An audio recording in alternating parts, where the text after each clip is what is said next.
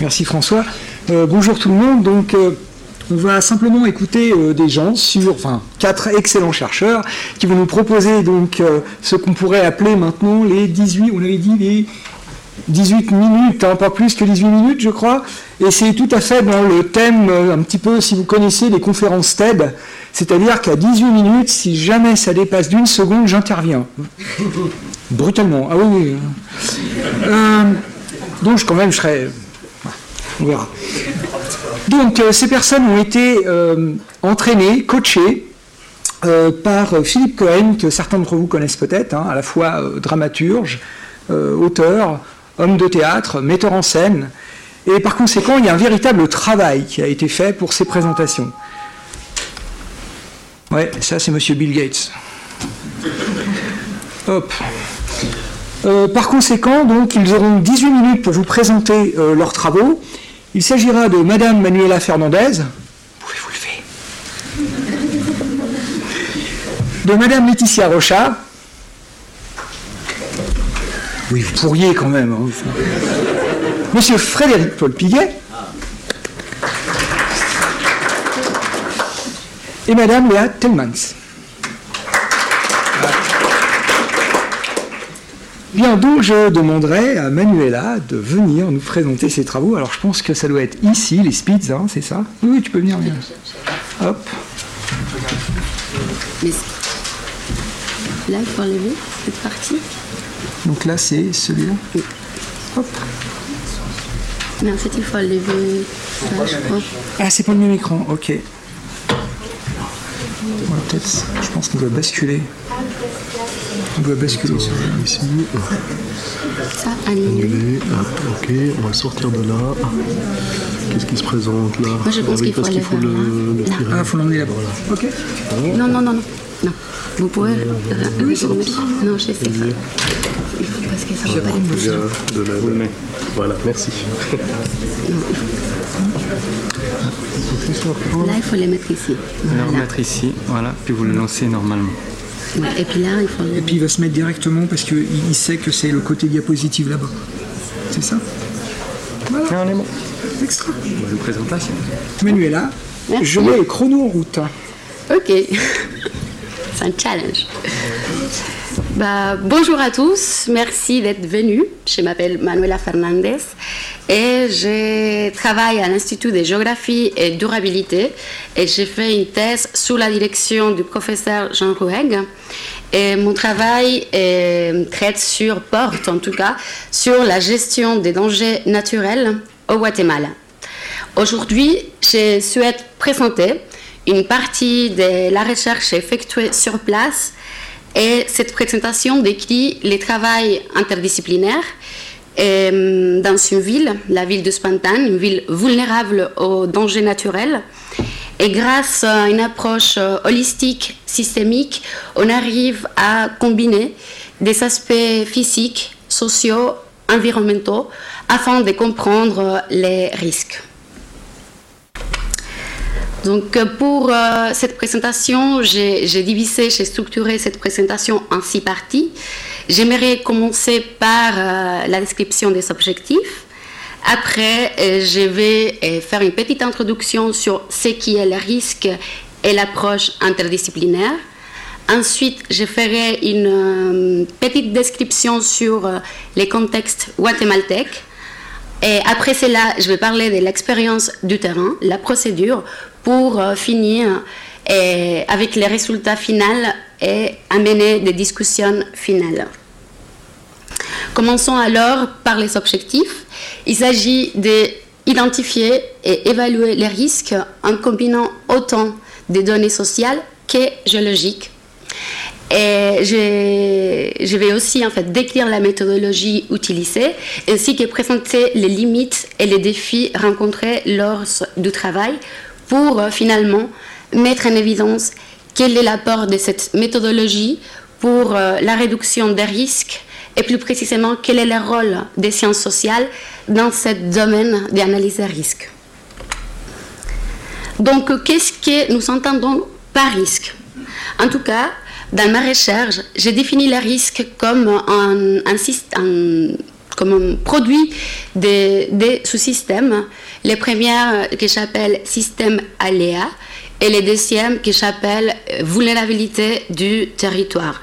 Donc le risque, il est la combinaison d'un aléa d'origine naturelle et des enjeux socio-économiques et culturels du territoire caractérisés par une vulnérabilité.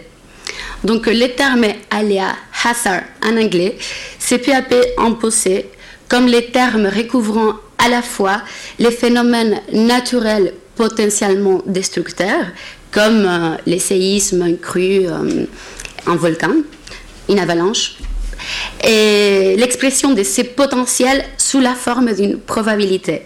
Donc on, on parle généralement d'un aléa, imaginons, cru, dans un endroit donné, caractérisé par une période de retour avec une fréquence et une puissance, une magnitude précise.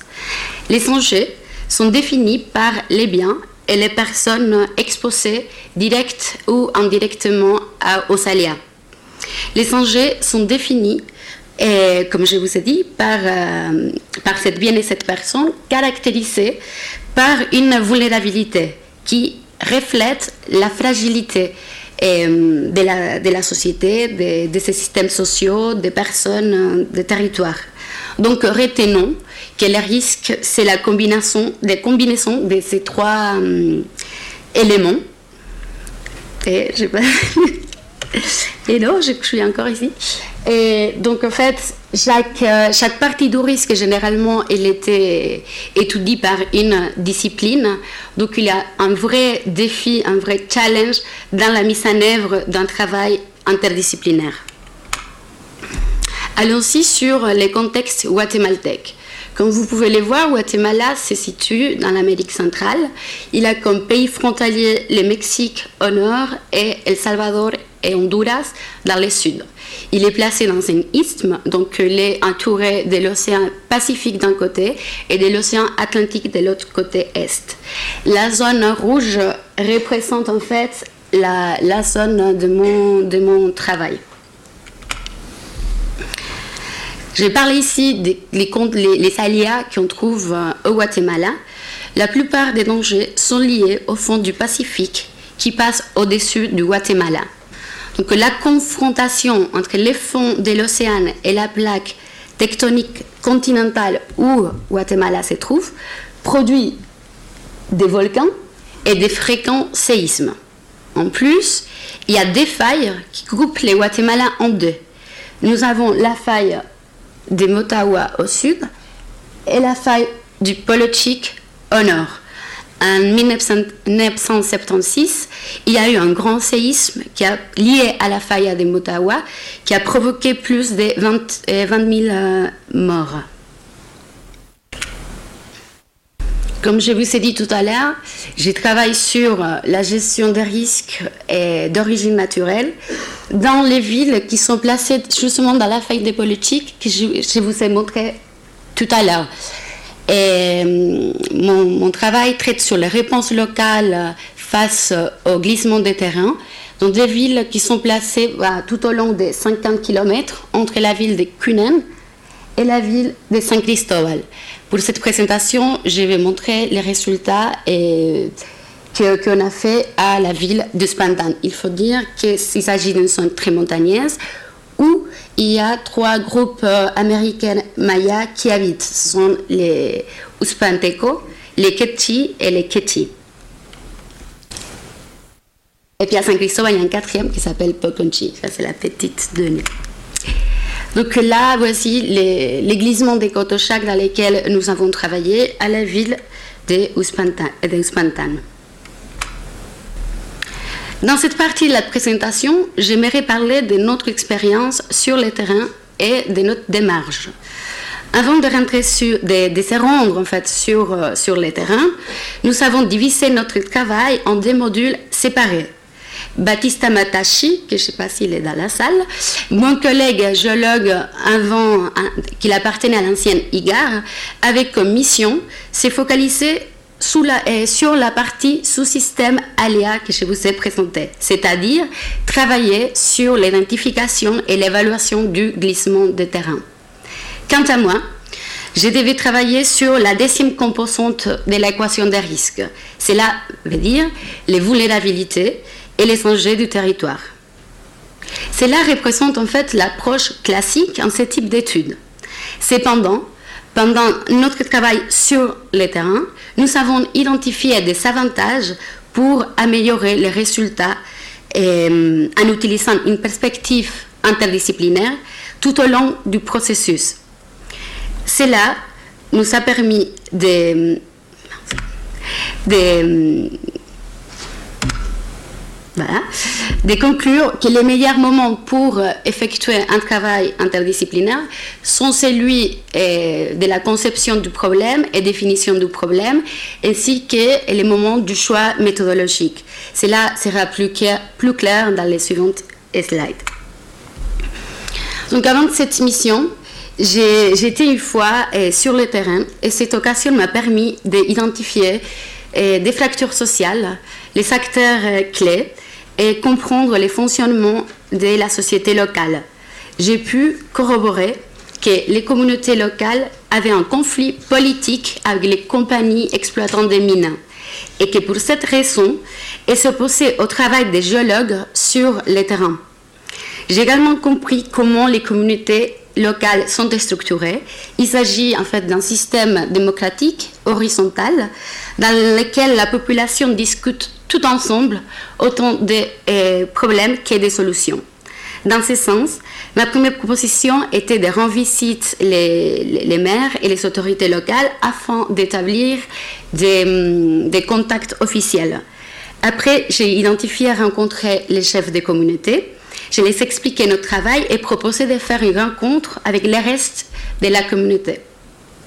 J'ai suggéré à Baptiste de montrer les outils mécaniques utilisés dans son travail, les marteaux, les GPS et autres types d'instruments. Nous avons alors expliqué nos objectifs, nos activités. On les a demandé l'autorisation de se rendre sur euh, ces terrains. Et puis la communauté, a, elle a discuté pendant deux ou trois heures dans leur langue et finalement ils nous ont acceptés.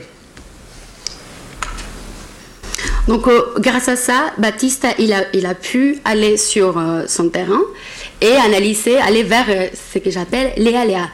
Et pour cette présentation, je ne vais pas vous donner des données au glissement, parce qu'il s'agit de notre objectif, c'est présenter les travaux interdisciplinaires. Quant à la partie que j'ai effectuée, pour l'analyse des enjeux et des territoires et des enjeux territoriaux et des vulnérabilités, j'utilisais toute une sorte de méthodologie. J'ai pu citer d'abord l'observation in situ. J'ai réalisé des entretiens avec les acteurs institutionnels locaux, ainsi des, oui, des entretiens avec la communauté affectée. J'ai cartographié aussi les réponses avec l'aide d'ICG, Système d'information géographique. Donc, une des choses que j'ai réalisées tout d'abord, et j'ai demandé au chef, bah, aux gens de la communauté de réaliser un croquis de, ces hameaux et identifier les, parties ou les zones qu'ils considéraient dangereuses. Donc, comme vous pouvez regarder, ici vous pouvez regarder quelques exemples. Là, il s'agit par exemple du cas de l'AMO Hakui 2. Et là, la, ligne en fait est horizontale, c'est la route on voit des petits carreaux qui correspondent et des chiffres qui correspondent aux, maisons. Et puis toutes les autres lignes ont été, bah, ils ont montré des fractures sur, cette partie et ils considéraient qu'il y avait de danger. Donc j'ai montré cette croquis à, mon collègue, Matashi, et lui, il est allé évidemment sur, sur son terrain et il a pu effectivement corroborer qu'il y avait des fractures et qu'il y avait des, possibles, euh, des possibilités d'avoir un glissement des de terrains.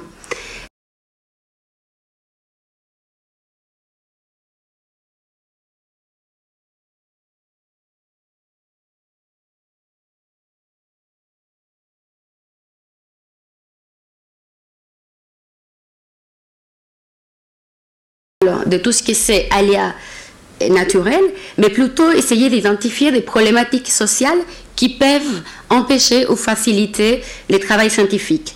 Et en deuxième, comme je vous ai raconté tout à l'heure, les habitants ont réalisé des croquis en, identifiant les zones dangereuses.